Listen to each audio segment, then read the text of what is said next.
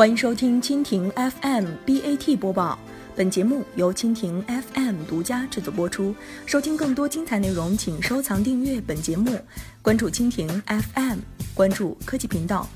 腾讯开出托底承诺，扩大医保移动支付版图。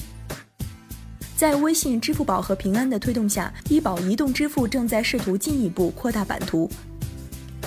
微信医保支付不仅在深圳落地十三家医院，四川、河南、黑龙江、陕西等全国十一省二十一市也将逐步实现微信医保支付。同时，微信医保支付的便捷也从医院走入药店。广西南宁的市民已经在三十五家药店用微信刷医保买药，未来可触达广西全省的四千多家药店。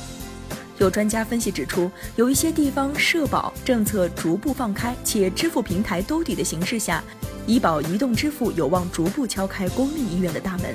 微信借力公众号加速圈地，通过微信移动支付，一次就诊节约四十六点三分钟，这是腾讯最新对外披露的数据。腾讯互联网加合作事业部产品方案中心总监告诉记者，在腾讯庞大的生态中，目前已经有近两万家认证医院通过各种类型的公众号为上亿患者提供包括预约挂号服务。据厂家透露，全国的三甲医院中，百分之八十开通了自己的公众号，百分之六十的公众号提供挂号、电子病历查询、诊间支付等实用的功能和服务。这些拥有各种公众号的医院，实际上都在利用微信的能力，用不同的方法解决排队问题。此外，为了打消医保经办部门的顾虑，防止因骗保而令医保基金出现损失，腾讯方面还不惜开出了托底的承诺，同时广邀第三方开发者。进入生态合作平台。截至目前，金蝶医疗、就医幺六零、卓健信息科技、智融科技、易患医疗等已入局。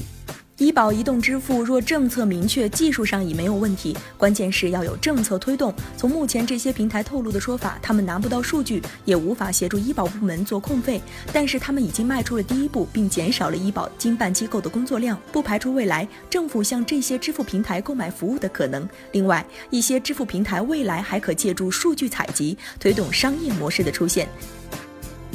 以上就是今天的 BAT 播报，更多精彩内容尽在蜻蜓 FM。